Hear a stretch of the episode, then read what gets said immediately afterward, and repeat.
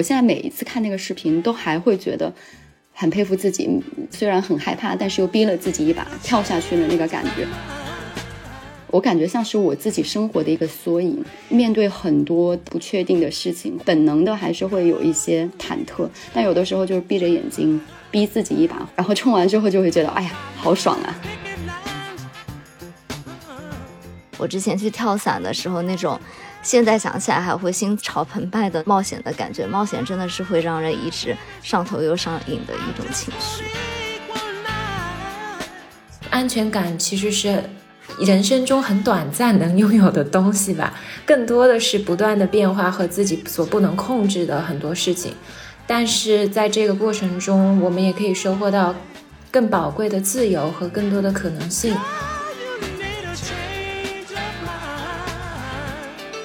大家好，我是央子，我是小溪，我们是大苏小雅。大苏小雅是由生活在世界各地的打工人，每周一起跨时差谈天说地。那我们今天有。有哪位惊喜嘉宾呢？超级惊喜的嘉宾，因为之前杨子一直在我们节目里面很长一段时间都有在说他经常使用的一个 APP 就是多邻国，然后他也坚持打卡了好几百天，所以今天呢，我们就是很惊喜的也邀请到了多邻国这边 marketing 的主要负责人海娜。要不海娜你先自我介绍一下吧？好呀，谢谢谢谢杨子，谢谢小溪邀请，然后我也特别开心，之前看。到听到你们在那个节目里面分享，感觉品牌方有被有被爱到，然后然后今天也很开心来参加啊这个播客的录制了，因为我自己其实平时的时候。喜欢骑车上下班，然后有时候在骑车的时候也喜欢听播客。之前也听过小溪和央子的聊天，就觉得可能是我每天上下班路上的一个很治愈的一段时间，所以今天也很开心过来跟你们聊天。那我们可真是太快乐了，主要是海娜的经历非常的丰富嘛，就是我我们觉得。跟我们之前有做过好几期节目，比如说独自生活十一年的女性啊，如何走出生活的舒适圈，然后享受孤独赋予的力量。其实海娜，你有从不同的专业跨专业的选择，然后你加入的应该都是大厂吧，就是跨国公司，很多是特别在中国区从零到一开始的嘛，嗯，就觉得有非常多丰富的经历。而且你在多邻国之前在 Airbnb 工作嘛？这两个公司其实都是那种就很多元文化背景又多语言的一些有趣的趣事会比较多。我们就觉得好像请海娜来聊聊天，嗯，挺有意思的。而且跟我们这个节目本来也就是嗯来自世界各地的打工人嘛，就风格也挺统一的。对，感觉今天有蛮多可以展开聊聊的。就是不管是从这个职场上面，还是从生活上面，我我之前听小溪和杨子你们聊在国外的这个经历的时候，包括是说在国外自己独自生活呀、搬家呀、文化融入啊，其实有很多就是有同感的地方。那今天我们主要就想跟大家一起聊一聊，就是一些我们迈出舒适区的一些经历嘛。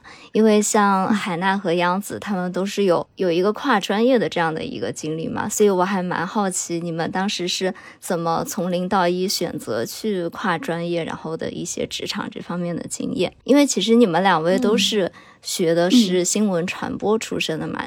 哦，是吗？哦，对，哦，杨子也是学新闻的，学的。我本科大学的时候，然后 居然学了艺术史。嗯，这也是。那你先分享一下吧。好呀，好呀。对我其实上大学的时候学的是播音主持，然后也是跟新闻传播比较相关的。但是我现在做的这个工作呢，我啊是做这种市场营销。其实我现在做的这个工作，跟我上大学学的这个专业，它本身应该有的这个。职场发展的路线是很不一样的。我我大学的很多的同学，他们现在可能是在这种电视台做主持人，或者是在这种媒体机构里面做记者啊，或者是编导啊这之类的。嗯，好像杨子之前也说过，你是不是有一个同学现在在 ABC 当主播还是什么的？之前我们也请过我们大学的另外一位朋友阿浩来做节目嘛。他当我们当时共同的一位朋呃也不叫朋友，共同的一位同学，后来在 ABC 当了主持人，嗯，然后现在已经在我们学院的那个毕业典礼上做演讲嘉宾了。哇塞，这这很厉害，就是已经成为了当家花旦。对，但是他他自己本来就是家族都是这做这个的美国，所以啊，OK，有一些先天优势。OK，那我觉得像他的这个经历，可能是在本身的这个行业里面走的比较顺，然后就顺着自己的这个专业就发展出来了。嗯，但是我的经历可能就不太一样，我本身学这个。新闻，然后后来做到市场营销，但当时其实，在毕业的时候，其实也很迷茫，就是我为什么会有这么大的一个转变？就是当时也下了很大的决心，要从新闻转到去做别的事情，就是有有几个触动吧。我们其实，在最后毕业的时候，实际上之前是要去做实习的。嗯，我已经在三个电视台去国内的啊，我当时在国内的三个电视台去做了实习。但是我在实习的过程当中发现，其实，在电视台工作或者是在媒体工作，跟我想象当中差别是比较大的。就是真真的进入到这个职场里面，发现差别很大。尤其是在这种体制之内，可能它的自由度相对来讲会比较有限。啊，这是第一个，对，跟我想象中可能可能这个这个差距确实有点大。然后第二个呢，是因为。我进入到这个体制内的工作，然后我会去观察，比如说在这个行业里面，他们已经工作过十年或十几年的这样这样一些前辈，我发现，当然也不是说他们那种状态不好，而是说那种生活的，不管是工作还是生活的状态，并不是。我非常期待的，或者也不是说我希望我十年之后想要成为的那种状态，就并没有让我觉得哇特别的向往。所以我在想，如果我现在都已经能够看到十年之后的样子，那我可能就不太想再继续朝着这一条路往下去发展。虽然那个时候我也不知道我具体要做什么，其实并没有是说 OK，我我不做这个，我接下来我要做什么，我很清楚啊。其实也不是，但是我可能当时就知道。嗯，做新闻媒体这一块可能不是我当时想要的。哎，其实今天听你说，我挺感慨的。嗯，在我们录音前，其实我一直很期待请你来我们节目。嗯，就我觉得做播客的一个初衷嘛，小西和我其实就并不是为了经济上的收益啊什么的，其实更多的就是希望能够借由这个播客认识一些很优秀的人嘛。你们发给我们那个手册的时候，我就觉得，哦，我好想认识这个女生，我就觉得这个女生 这么年轻，然后就有很多很丰富的经历。然后能够，嗯，一直尝试新的东西是一件挺不容易的事儿吧。跟我们分享的这个，我就想起我之前其实有跟我一个朋友聊天嘛，嗯，但是我是在这个学术行业，他当时就有跟我说，其实你想你想不想做这个行业，确实是看在你这个行业做到顶尖的人是一个什么样子，你究竟想走他这条路吗？就未来你几十年之后。你想象，如果做的最好是这个样子，你心情会很开心吗？我当时听他讲这个的时候，我就觉得，嗯，跟你刚刚那个 call back 就 确实是，是的，就决定要不要留在这个行业，就是看你的前辈，然后之前的人走过的路是不是自己想要的，这一点还挺重要的。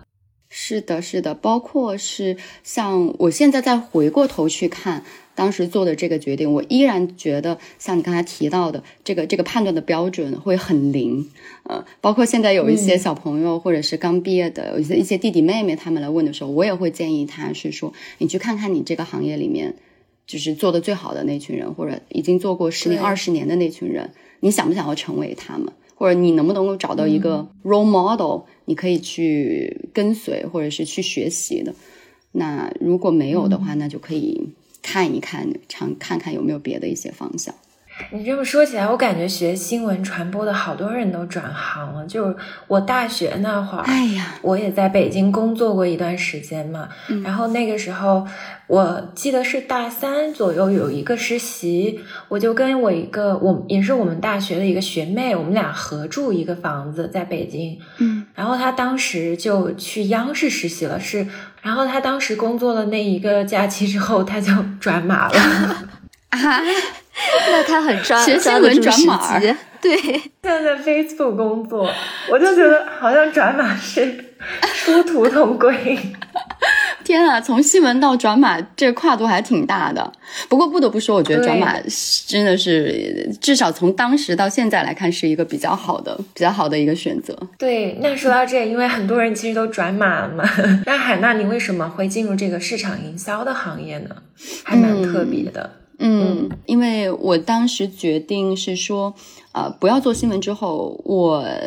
其实也不是很清楚我适合做什么，或者是要做什么。在大学毕业的，我觉得在接下来一年的时间到两年的时间，都是在一个比较迷茫和焦虑的一个状态的。那这种情况之下，我就只能是说尽可能的去尝试。然后我当时不从从电视台出来之后呢，我就去面试各种各样的公司。我当时在上海，然后去面各种各样的公司，其中一类的公司就是这种广告公司和 PR 公司。嗯，然后很机缘巧合的一个机会呢，我就在一家 PR 公司和一家比较小的广告公司待了一段时间。我至今都对这两家公司心存感恩。虽然这两家公司其实现在看上去。尤其是广告公司吧，是比较小，然后可能并不是在业界那么有名。但是我现在非常感恩，因为我觉得他们是在我当时做职业转换的时候，给了我这样的一个橄榄枝和一个机会，就是接住了我。我因为做市场营销也什么都不懂，什么都要从零开始，然后都要全部从头开始学。就是面试的这种机会吧，我就进入到一家广告公司。当时在广告公司去做呢，也是从很普通、很基本的一个工作开始做。当年的微信还很火的时候，我就开始做帮品牌去运营他们的微信，就是给他们做这种微信小编。我当时做的这个这个工作，其实其实相对来讲也没有那么复杂。但是我告诉我自己的两条就是：第一，我要学，就是非常非常快速的学，因为就是之前没有做过市场营销，你不知道里面到底是怎么玩的，所以我就。尽可能的让自己在这个环境里面学的特别的特别的快，然后第二呢，就是不管我做什么事情，我都希望我在我的团队里面是能够做到最好的。尽可能的做到最好的那一个，嗯，然后我当时服务的几个客户，其中有一个客户，他当时对我的这个评价说是，虽然我是这个团队里面最年轻的那一个，但是我是最能够给他安全感的一个。他不管什么时候联系我，他都能找得到我。我记得有一次，我是在那个在周末的时候在外面跳舞，然后我客户给我发了一个信息，然后我收到他信息之后，马上就。不跳了，我就赶紧冲回家给他改那个稿子。就是虽然是在一个很普通的公司做一个很普通的工作，但是我尽可能就是对自己要求比较高。这样一个机缘巧合的一个机会，才慢慢慢慢哎，觉得是说自己在市场营销从一个做广告开始做起，发现哎跟跟我的性格挺适合的，然后也有很多新鲜的东西可以去玩儿吧。我就觉得这个可能可以是我接下来可以去继续探索的一个方向。嗯，确实，我感觉，比如说像广告啊，以及我现在还在做的建筑这个行业嘛，是比较服务性，然后比较有一点乙方的这样的行业，在工作当中能够给别人托住底，然后随时做回应，真的是一件非常重要的事情。是的，是的。其实我对广告行业不是很了解，我有限的了解都来来自一个美剧《Mad Men》啊，广告狂人。对广告，我觉得这个行业非常的卷。非常的呃辛苦吧，就是尤其是在广告公司，呃，加班实际上是比较呃常见的，而且你要应对。不同的客户，你的客户的需求不一样，可能你要调整的给的需求也是不一样的。嗯，但是它的好处呢，就在于你可以呃跟各种各样的行业、跟各种各样的客户打交道，然后也能够接触、见识到各行各业的这个人。就是做市场营销，相对来讲，当时我就觉得。呃，跟新闻相比，可能就比较适合我实现了一个职职业上的职场上的这样一个呃可能意料之外，但是又是情理之中的这样的一个转变。我很能理解这种感觉。就我其实也有一个转行的过程嘛，但其实更多是学业上的。就是我大三的时候，因为我和小西是在洛杉矶上大学嘛，嗯，但大三，嗯，我就觉得想去欧洲。生活一段时间，然后我就去了一个项目，在阿姆斯特丹住了半年。然后阿姆斯特丹是那种艺术非常丰富嘛，就是它这种城城市是世界上博物馆密度最高的城市。然后当时我住在阿姆斯特丹的时候，是有一个那种呃六十多欧的学生卡，就是你买那个博物馆卡可以不是欧洲，嗯，可以看荷兰全境所有的博物馆都是免费的，你买一张那个年卡，然后可以跳过很多排队，就直接进去看。因为像梵高这些队都非常长的，嗯，然后利用那半年的时间就嗯看了很多艺术吧，然后学到了很多东西。然后我一直以来就是我们家就有这个，我爸有这个爱好。就我很小的时候，我爸就会带我去转那种古玩市场啊，然后带我一起去见一些艺术家什么的。就是我爸爸很喜欢艺术收藏这种。我当时就跟家里人说，啊，我想做艺术史。他们也蛮支持的，最重要的原因是他们觉得我对新闻传播没有那种热情。就是为什么这么说呢？我是一个对时事不是很关心的人。就我不会来了一个新闻，我就会去紧跟这个热点去看很多东西。我比较有一个自己的世界，嗯，就包括之前我们不是做这个播客的时候嘛，也有一段时间我问样子说，哎，嗯，比如说像道长的节目，他就是会很紧跟时事的。我说那我们是不是也应该去追一些这样的热点啊？就是流量会比较高。然后样子就说我们追不上的，他也不感兴趣。对，因为我是一个对时政。不是很感冒的人，就是比较活在自己的小世界的那种。嗯，然后我当时因为学新闻，这些肯定会在国内的一些，也是一些电视台实习。我又是长沙人，就是那种，嗯，你就会去接触一些这种方面的，就我觉得是很有意思的。但是我好像觉得自己并不是啊，很适合做这个事情。就是我觉得做新闻还是非常需要有这种时事的敏锐度吧。嗯。杨子，你刚刚说到那个，就是要找自己有热情的事情，我还挺有共鸣的。就是如果你做，就是很多事情如果没有热情，或者你自己不喜欢，你做起来会觉得特别没有动力。但是做自己喜欢的事情的时候，就觉得你再累，你都不会觉得是一种累，你就觉得是自己会很有动力，很有这种 motivation 去把它做下去。所以，其实如果能够找到自己的兴趣和喜爱，也是一件很幸运的事情了。我遇到很多的现在的一些弟弟妹妹，可能在他们现在刚毕业，甚至都还没有。呃，搞清楚自己比较喜欢什么，所以我觉得如果能够找到自己的那个热爱，就是一件实际上是一件很幸运的事情。那其实两位除了跨专业这个迈出舒适区嘛，我觉得你们比较让我佩服的一点，还是你们后面的一些经历吧。其实对我来说也是蛮大胆的。比如说杨子，他一下跨到了艺术史，他当时问我就是他要选这个专业的时候，我当时就觉得。那可能很难找工作，就是毕业了以后，那不就是我吗？对 对啊，就是说你啊，我就会表示出这样的一些担忧。然后像海娜进入了这个市场营销的行业以后。后来也去了 Airbnb 当了中国区前十位的员工嘛。其实可能我们在海外对 Airbnb 是比较了解的，但是 Airbnb 刚进入中国的时候，其实那个时候比较小的，有点像创业一样的团队吧。可能大多数人是会有一点这种担忧的心情的。我不知道海娜是当时怎么做出这样一个决定的呢？嗯，我。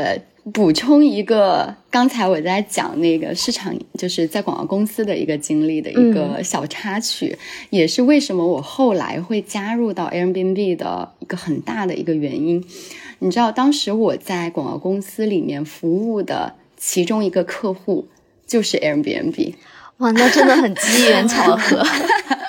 真的非常机缘巧合，然后而且我我刚刚说到就是那个对我很满意的那个客户，嗯，其实他就是 Airbnb 的最早期的几位员工，然后当时我在跟他合作的这个过程当中觉得很愉快，后来 Airbnb 自己也下定决心想要开拓中国市场，就会要拓展自己的团队，就有新的这个岗位开出来。我的客户后来是我的老板，然后现在是我的。呃，好朋友，我们现在都离开了，所以就成了很好的朋友。然后当时他就跟我说：“哎，我们正好有一个新的岗位要开出来，那你要不要来试一下？”对于我当时来讲，我为什么会决定要加入 M B B 呢？第一，我觉得我在服务，就是跟他在 agent 我做 agency 期间，就是跟他们的合作很愉快。第二呢，我觉得这是一个。很有潜力，很很就是它的整个产品理念非常新的一个品牌，可能当时在国外已经比较有很高的知名度了，但是当时在国内对于民宿这样的一个认知还算是比较早期，然后国内还没有形成特别大的一个气候，所以我觉得在国内有一个是哪哪一年啊？差不多一四一五年的时候，一四哦，那是很早的时候。那真的很早，我觉得，我记得我第一次用 Airbnb 好像也是一四年，哎，差不多，应该是我们读书在国外的时候。我们读书那会儿，对，而且你们当时在国外嘛，所以就听的可能相对来讲会多一些。对对对，嗯，当时在国内的话，可能也是，比如说，呃，有很小一部分的用户，那这部分用户可能是。他之前在国外生活过，经历过，呃，这个呃旅行过，或者是工作过，那他可能对这个东西有一些呃认知，但是绝大部分的人对于民宿这个东西还是比较早期，所以我当时觉得这是一个很好的一个产品。所以它在国内应该有比较好的一个潜力。第二呢，就是 M B B 它本身是一个非常有趣的一个品牌，然后在国外做了很多很多有意思、好玩的一些活动嘛。我觉得如果做市场营销，做一个品牌，能够为这样的一个品牌去工作，本身也是一件很幸运的一个事情。第三个原因呢，就是因为它还很早、很很小、很早期，所以它有很多的可能性。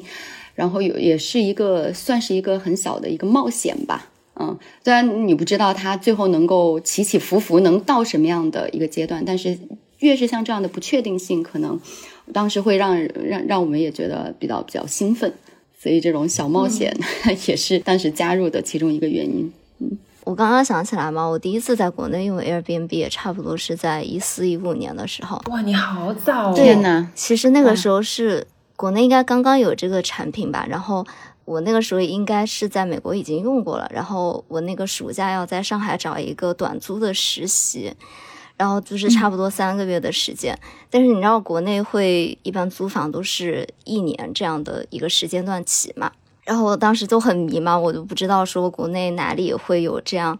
一个可以租短租的时间，然后刚好我就想说，那我就碰碰运气，在 Airbnb 上试一试。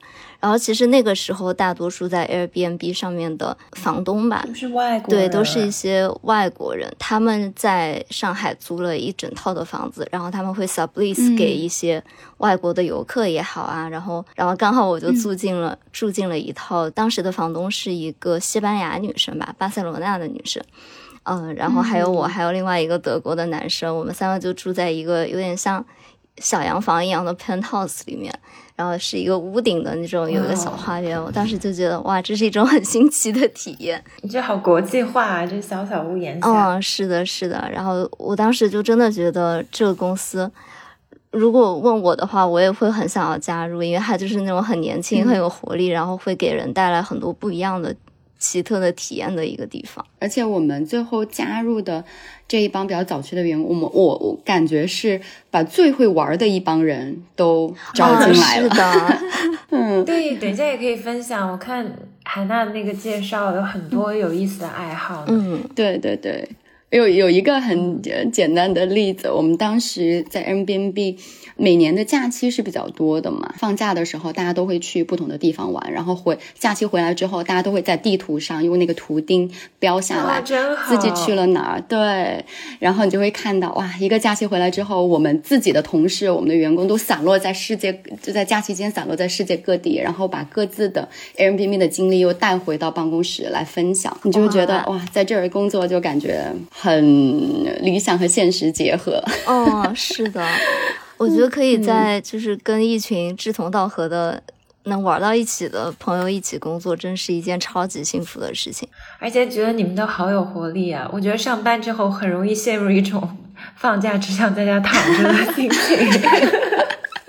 嗯，但是还能到处去玩，真的是很有活力的人。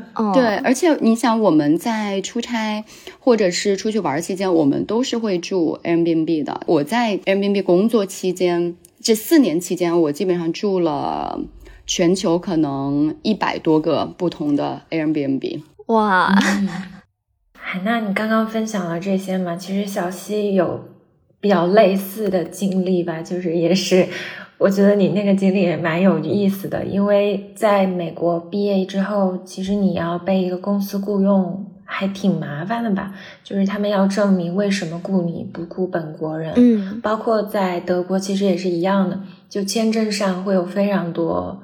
让人困扰的点。那小溪，你当时找工作，我也知道吃了很多苦，就小小一只抱着巨大的作品集，穿梭在纽约的各大嗯事务所。那你要不要也跟我们分享一下？其实我跟海娜还有蛮相似的一个经历，就是当时我在纽约工作的那家公司嘛。其实，嗯，我当时进去了以后。我还蛮惊讶的，我是当时他们招的第一位外籍的员工，然后是亚裔的一个员工。纽约很多地产商都是犹太人为主嘛，就非常的嗯白人社区的一个感觉。然后当时我们公司里大多数其实都是那种可能家庭背景都比较高阶层的那种白人男性这样。然后当时也是非常的机缘巧合，就是我在。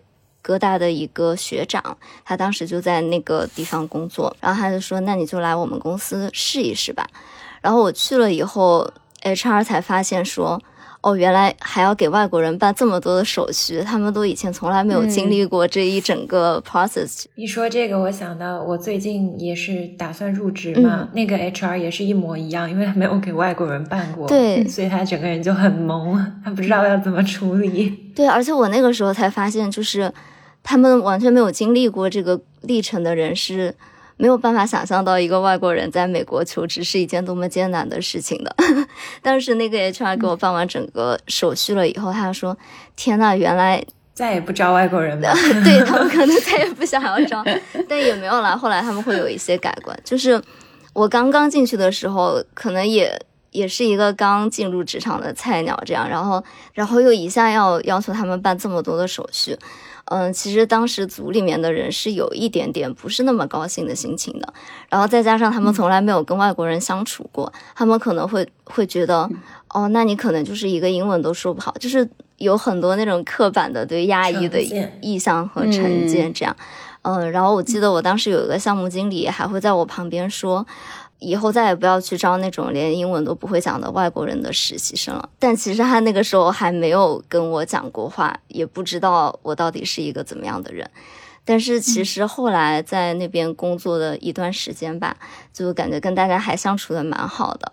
然后最后就是那个非常 sassy 的那个 PM，最后他会说，觉得你值得一个更好的地方。然后我们也希望。以后你能够推荐更多的人来我们公司上班，这样哦，还挺好的。对，那分享了这么多嘛，也是跳出舒适区的尝试。那我其实蛮好奇的，为什么海娜你当时从呃前东家转入到了多邻国的大家庭呢？呃，我其实，在人民币加入的时间已经有。当时已经快四年了，就是也算是呃比较早期的一批员工，待的时间比较长，而且当时人民币比较成熟，而且也比较稳定。我离开的时候已经有五百多个人了，哇，这真的从十个人到五百多个人。这这会是一个很艰难的决定吧？就是你在那边已经做的很成熟了，然后也适应的很好，然后要加入一个新的团队。对，就是当时 M B B 对于我来讲就是一个舒适区了。嗯，如果呃继续做去，可能就是一个非常 comfortable 的一个一个地方，然后环境我很熟悉，大家关系也很好，然后也有比较好的一些福利啊这之类的。但是我当时就还是愿意。challenge 自己一把，就是从这个，因为毕竟职场也没有经历多少年，然后就还是想让自己有一个更冒险、更不一样的一个体验。呃，而且我自己也比较喜欢这种比较早期，然后带有足够多的上升空间和想象空间的一个环境，而且能够看到自己能够为公司带来的价值和影响。所以呢。我当时就会啊开始看一些新的这种机会，正好这个时候又赶上多邻国想要进入中国市场，就非常机缘巧合。那个时候应该是我看一九年、一八年底、一九年左右的样子。然后那个时候多邻国可能在国外也是处于比较有影响力，就是知道的人比较多，但是在国内知道的人还。不太多，因此就是整个知名度还比较早期的一个阶段。那我就想，哎，既然是这么好的一个产品，然后又非常有潜，在国内又很有潜力，同时呢，我还能运用上我前几年的一些经验，能够帮助多邻国在接下来的几年可能能够有一个比较好的一个成长，那何乐而不为呢？就是为什么不去尝试一下这个冒险和挑战呢？所以在一个比较舒适的环境和一个新的一个冒险，我当时就还是毅然决然的选择了加入下一段冒险，就是加入了多邻国。嗯嗯，其实海南说到这个，我觉得跟我之前的心境也还蛮相似的，就因为我之前在纽约工作了三年多的时间嘛，也是相当于一个非常舒适的环境。然后包括像我跟央子，其实在美国生活了差不多十年的时间，就整个。文化以及就是我们整个文化的和我只生活了四年多。哦，对不起，就是我，对我我很多的那种思想其实是在美国更加的发展起来的嘛，所以其实那边的文化我们也。融入的还蛮好的，然后那个时候也是我的一个，就是之前说不要再招中国实习生的那个项目经理，他也有鼓励到我，还有说觉得，呃，你你现在的能力已经可以去做一些更大的事情了，就不要总是把自己禁锢在同一个地方，然后一直做重复的事情，可能就是你这个团队的氛围很好啊，然后你也待得很舒适，但是那你自己可能成长的机会就会少一些了。我看海娜，你有写，就是 Airbnb 他们有一句话，Live like a local。你说多邻国也是学会一门语言，就像多活了一次。我真的觉得深表认同。真的，杨子，你有用多长时间的多邻国？你在学什么语言？多邻国其实我时间并不是很长，相对于很多老用户，但我觉得我的密度非常高。我每天都用，应该是从去年开始的，因为我是有会员，我有买会员，我这个我还挺自豪的。不是说只有百分之三的人买了会员吗？对，热热爱到为他花钱。对，这是最直接的，为他花钱。我是有一个多邻国大家庭了，我们有六个人，然后其他几个都是那种卷王，就是那种。我本来还想请有一个朋友来上节目，是我一个学弟，他就是会五门五门语言，而且不是那种蜻蜓点水的会，就是每一门都说的很溜的那种会。嗯嗯，然后他也在我们那个多邻国家庭，然后我们那个家庭其实我不是主理人，就是我们那个家庭的。那个老大就是像 在 AT&T 的那个家庭包一样的那个老大呢，他是一个在婚姻国上学了十二门语言。天呐！就是这是语言那个界面，就是有点天赋，或者对语言学习这件事情本身就很有热情和兴趣，很喜欢。嗯，就他前几天我跟他和他女朋友吃饭嘛，他在那儿吐槽说，如果他什么事儿都不用做，他最想做的就是在多邻国上学俄语，就哇，躺在床上一天就学这个，他不用做别的事儿，已经完全是他的小潜意识生活了。他非常真爱，然后因为我们那个家庭非常的团结，然后就是互相会鼓劲，然后你就会互相有这个激励在，因为大家也可以看到排名嘛。对对对，是的。你们那个家庭是你们自己组的吗？就是学兴趣，呃，对语言学习感兴趣的，然后组了一个小组。因为我们都是学艺术史的，学艺术史有个重要的一个条件，你必须是一个会多语言的人。哦，就像这个说了，学会一门语言就像多活了一次。哦，就是语言其实可以给你打开一扇大门，就是更好的去了解这个文化。你要看很多文献嘛，嗯，很多东西如果不会那个语言的话，是很难继续做下去、学下去的。嗯，央子，你现在在学什么语言？我原来早期的时候是有用它练德语，但是我觉得德语比较简单。多邻国它虽然有不同的级别，但是整体来说，如果你是已经系统的掌握了、基本掌握这个语言的话，多邻国更多的是一种你可以比较放松的去做很多事嘛。是，所以我现在其实用它在学日语，然后粤语。哦，对，哇塞，哎，你学的这两个跟我的契合度非常高，我也在学日语，嗯，因为他那日语我们中国人学非常容易嘛。对，然后粤语其实我听，我之前也有听其他的节目，你们中国区的团队新开发的。对，粤语这个课程是我们从两年前开始准备，然后去年刚上线的。呃，当时我们是我们专门针对中国的这个用户。专门定制的这个课程上线之后，当时非常出乎意料，一下子的热度就变得很高，变成了中国用户里面排名第三的最就是受欢迎度最高的第三名的这个。我想问前两个是什么？是英语和日语吗？对，是的，第一是英文。杨子这个感觉直觉很准。嗯，现在学粤语的这个人会非常的多。嗯。然后，然后我们也经常会在朋友圈看到好多人在分享学粤语的这种好有趣的好玩的一些句子，而且我们在课程设置上专门把前面的内容设计的很好玩，就大家能够跟日常生活贴合起来。刚开始一上来就会教吃的，什么肠粉啊、虾饺啊这之类的，所以大家也会觉得课程趣味度很高 啊，我都心动了呢。这个听起来就非常的吸引人。多邻国它非常人性化，比如说哦，我对我还用它学过法语。嗯，就是如果你学西方语言嘛，它的基础语言是用英语教你的。我之前打卡像法语、德语这种欧系语言，就是它会用英语来让你学它。但如果你切换到学日语什么的，他首先就会问你，你的母语是中文吗？他会先问你一下。然后给你切换到用中文来学日语，像我们都是比较有点喜欢卷的那种，就玩游戏都要看排名的这种人，就是他的不同语言的那个积分都是可以积在一块儿的，就都可以算在里面。是的，所以你在打榜的时候。我有的时候有点心机，就是比如说法语这些比较难的话，我就会用日语来刷分儿，然后我那个分儿就会变高，然后在那个排名榜就可以不掉下来。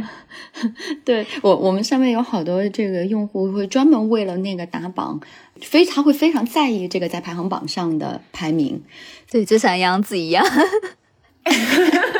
我觉得自己好幼稚啊，因为我之前一直在那个 Diamond 榜上，那个是最高的嘛，它往下掉好像是什么黑曜石，然后我就会特难过。如果我从那个榜掉了，我就会狠狠刷几下，让自己刷上去。就是是一个游戏的激励机制，因为我们其实，在设计整个呃产品的时候，就是想要通过一个比较让你在这个过程当中觉得是一个好玩的一个机制。啊，就是有一个自驱力的在学习，而不是每天一到了点儿说，哎呀又要打卡了，哎呀又要学习了，而是让你觉得，哎呀今天我要去打一下卡，哎呀今天我要把我的排名提上去，或者是让你在这个过程里面觉得是一个很有趣、很有意思的一个事情。所以确实这个排行榜也是我们看到很多用户反馈说，对他们是一个很大的一个激励。这些卷王们 就专门真的会为了这个排行榜 去花很多时间。而且它有一些小的那种小设置，比如说有个那个早起的鸟儿有虫吃的那个东西，就是你早上，因为我是那种起很早的人，嗯，那早上你就我刷牙的时候我就会刷一波，然后你就会获得那个早起激励机制，刷的分儿都可以翻倍累积。你真的有在研究很多细节，对。真的有把多邻国融入在生活里面，感觉央子时时刻刻都在 计算，说要怎么去做这件事情。好几次我们，嗯，一起录播课嘛，因为这个时间也是央子比较早上的时间，他就经常会跟我说：“你稍等我一下，我要把这个多邻国的这一套题先刷完。”我想说，他为什么一定要在这个时间刷？就是我们约好了要录播课，就是为了要去赶那个积分累积，是吧？对。说到这个，就是把多邻国融入到生活里面。我们其实经常在跟用户聊天的时候，或者看到大家评论的时候，会发现大家会在各种有趣的场景里面，利用各种零碎的时间来打卡。比如说，有那种在地铁上打卡的，早上起来在厕所啊坐在马桶上的时候啊打卡，这个是一个很好的时间。是非常好的使用场景。还有那种跟别人去相亲，然后相亲的过程很无聊，然后就掏出来手机打卡。可能是不是杨子也有同感？不是这个相亲对象，如果他也玩的话，好像会有一种命运的邂逅哎。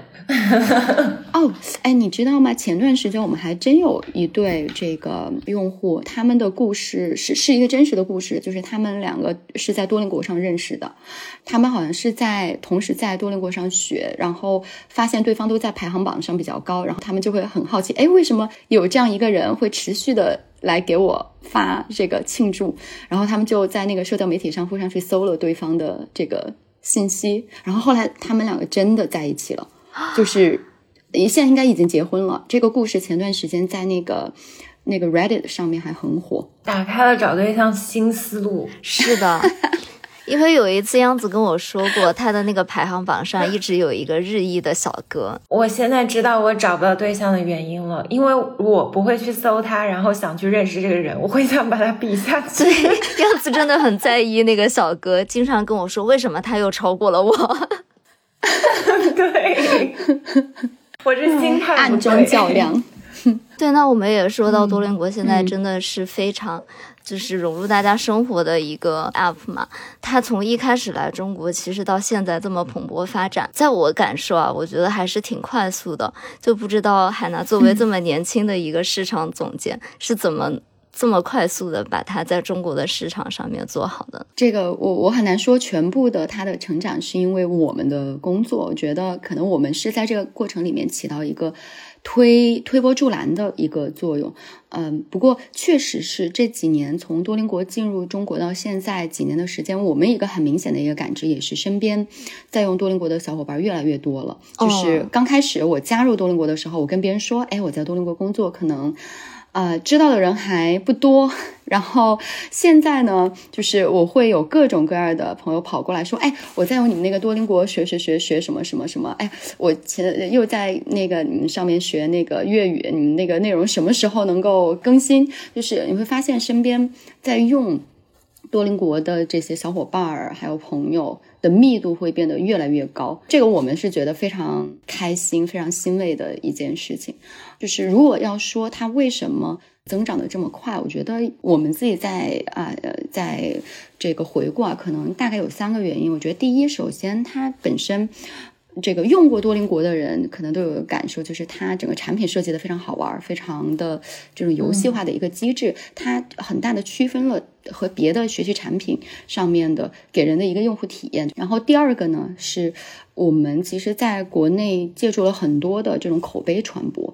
我们最开始在国内的时候，知道的人不多，所以我们会到小红书啊、B 站啊，还有抖音上面去邀请好多的博主来用我们，然后把这个分用用的体验，然后分享到这个社交媒体上。现在就看到越来越多的人喜欢在这种社交媒体上去做打卡和分享。第三个原因呢，我觉得像前几年可能受到疫情的这种影响吧，就是大家对于线下的这种学习方式也比较受限，所以大家会越来越适应和习惯，就是自己在这种线上来学习。那好转之后，结束之后留下来的这些用户也是非常非常多，并没有是说，哎，现在我学完了之后我就我就走了就离开了。大家因为大家都像杨子一样坚持不懈的进行打榜，对，现在成为卷王的人越来越多了，所以那个排行榜越来越难了。符合我们，符合我们的亚洲人的这个，他会把你分配到一个跟你的整个水平差不多的一个一个恐惧区间。如果你本身到了下一个卷出了一个新的高度，那就把你分配到一个跟你卷的差不多的程度的人，这样就会对你形成一个更。这个怎么样的一个一个更有动力、激励很高的激励？对，小希，你不要嘲笑我。你要是开始玩，你也是这样的，你也是很卷的这种。可以试试，就是叫我们叫上瘾又上头嘛。嗯，是的，我们给自己取的一个 slogan 就是呃，上瘾又上头。说回到我们这个迈出舒适区这件事情嘛，我们也是在跟海娜和多邻国的小伙伴处处对接的时候，才发现海娜又即将迈出一个新的舒适区。对，然后嗯，应该是海娜现在在负责一些亚太方面的工作吧，在中国取得了很大的成功以后，然后他也说他七月份会搬到新加坡，开始一个全新的生活啊，是。的，实际上我现在做的工作呢，就是除了中国市场，然后也涉及一些亚洲其他市场，嗯啊，比如说像日本呐，像印度呀，还有东南亚呀，就是我们看到，就是多邻国整个在亚洲都有一个比较。好的一个增长趋势吧，嗯，所以我主动就跟公司申请了，是说，哎，既然我们要做更多的这个亚洲的呃市场，那我也想去到一个可能相对来讲更加国际化的一个环境里面，所以我就跟公司主动申请，是说。哎，能不能让我搬到新加坡？这个公司非常的支持，所以这件事情就审批下来了，就是快的速度甚至超过了我的这个期待。但是对于我自己来讲，我就是对这件事情非常非常的又期待又忐忐忑吧，因为我。之前从来没有在，说实话没有在别的国家长期生活过，还不像小西和央子，你们可能是在上学的时候就已经，啊，在国外可能待过很长的一段时间，然后现在有工作的话是相对来讲比较顺理成章。但是我之前其实没有在别的国家长期生活过，所以这对于我来讲可能也是比较一个新的体验吧。为什么有点忐忑呢？是因为我的所有的朋友圈子和生活圈子其实都是要重建的。嗯，是的，非常理解这种心情。对 我之前听你们聊天的时候也聊到是说搬家呀、搬城市。我当时在听你们聊的时候，我就觉得哇，特别有同感。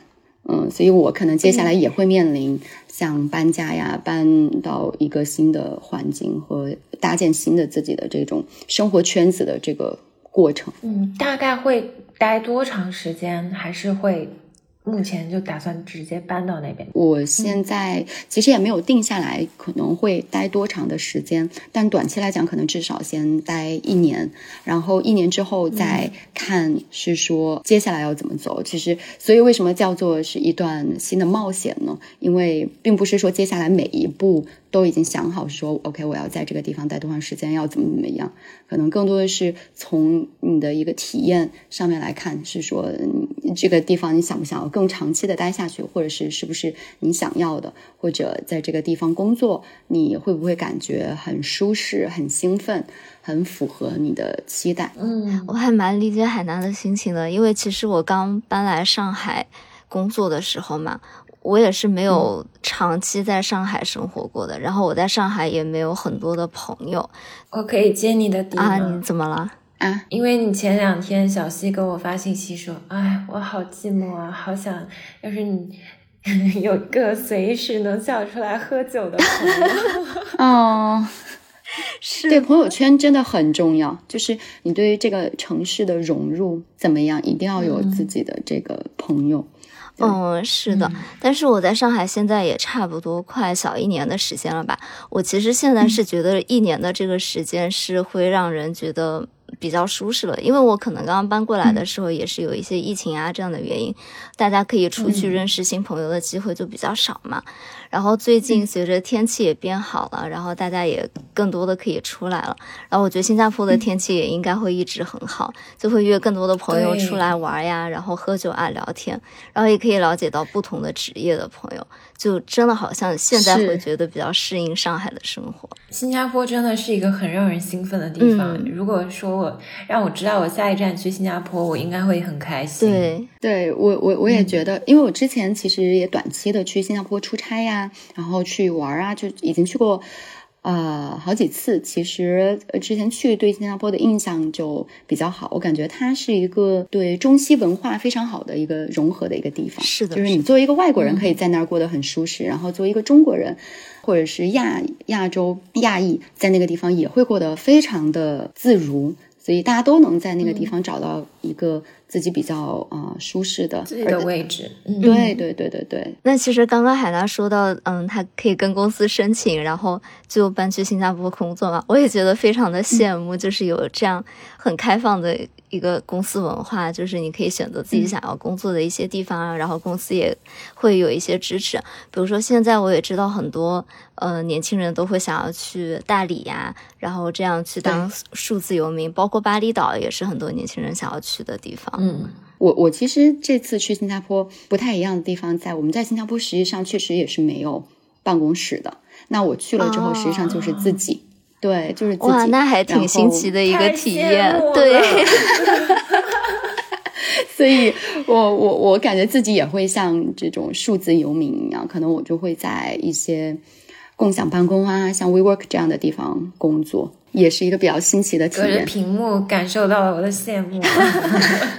对，那其实灵活的办公也是给大家一些更多的机会去在生活上面进行一些冒险嘛，因为好像后疫情以后，大家也就是更加的注重自己生活的质量啊，也希望在生活上面有一些不一样的改变，尤其是现在放开了以后，有更多可以出去走一走，进行一些冒险的经历。那我们也了解到，就是海娜其实是一个非常喜欢户外的运动的女生。对，说到说到运动的话，可能是我除了工作之外，自己最我花的时间最多，然后最有兴趣的一件事儿了。我不知道央子和小新，你们平时都做什么运动啊？央子也非常的喜欢户外运动，央子一般 要么就是在做两件事情，要么就是在上工，要么就是在徒步。哇，哦，徒步因，为德国是我又不住大城市嘛，其实娱乐活动很有限，所以大部分就是跟自然接触，而且我家后面就是一大片森林，就很方便。哇塞！我打算今天录完节目我就去徒步一下。就是这种跟自然相结合的这种运动，嗯，我我感觉嗯确实是会让人觉得特别的治愈，很放松，很抽离，就是让自己从这种工作里面或者是平时的生活里面抽离出来。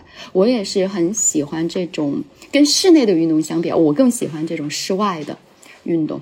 嗯比如说我我自己会比较喜欢像滑雪，还有骑马这种。我我以前的这个给自己的形容是，就是冬天滑雪，夏天骑马，就是、对每一个季节都有一项自己的这个比较专门的一个一个运动。哇，你好厉害！我滑雪超烂的，我经常就摔倒，站不起来，然后我就没有很爱这项运动了。我早期的时候也是这样摔过来的。我刚开始的时候，每次每个周末去滑完回来之后，身上就是青一块紫一块的，然后屁股都是摔的巨疼。下一个周末还是傻乎乎的拎着板子又去，就是那种痛并上瘾着的那种感觉。嗯，但我感觉确实在工作压力会比较大的时候嘛，就是需要一些这种生活上面的调剂的。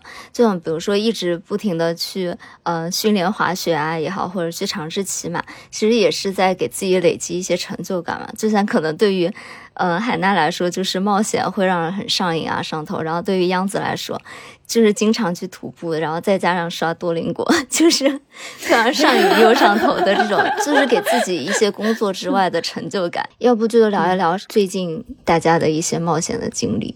我最近没有，你们俩可以分享。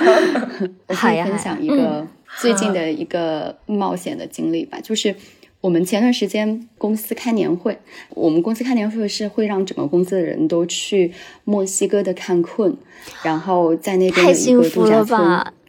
那是这我最爱的精神方。故乡吗？哦，是吗？你喜欢坎昆？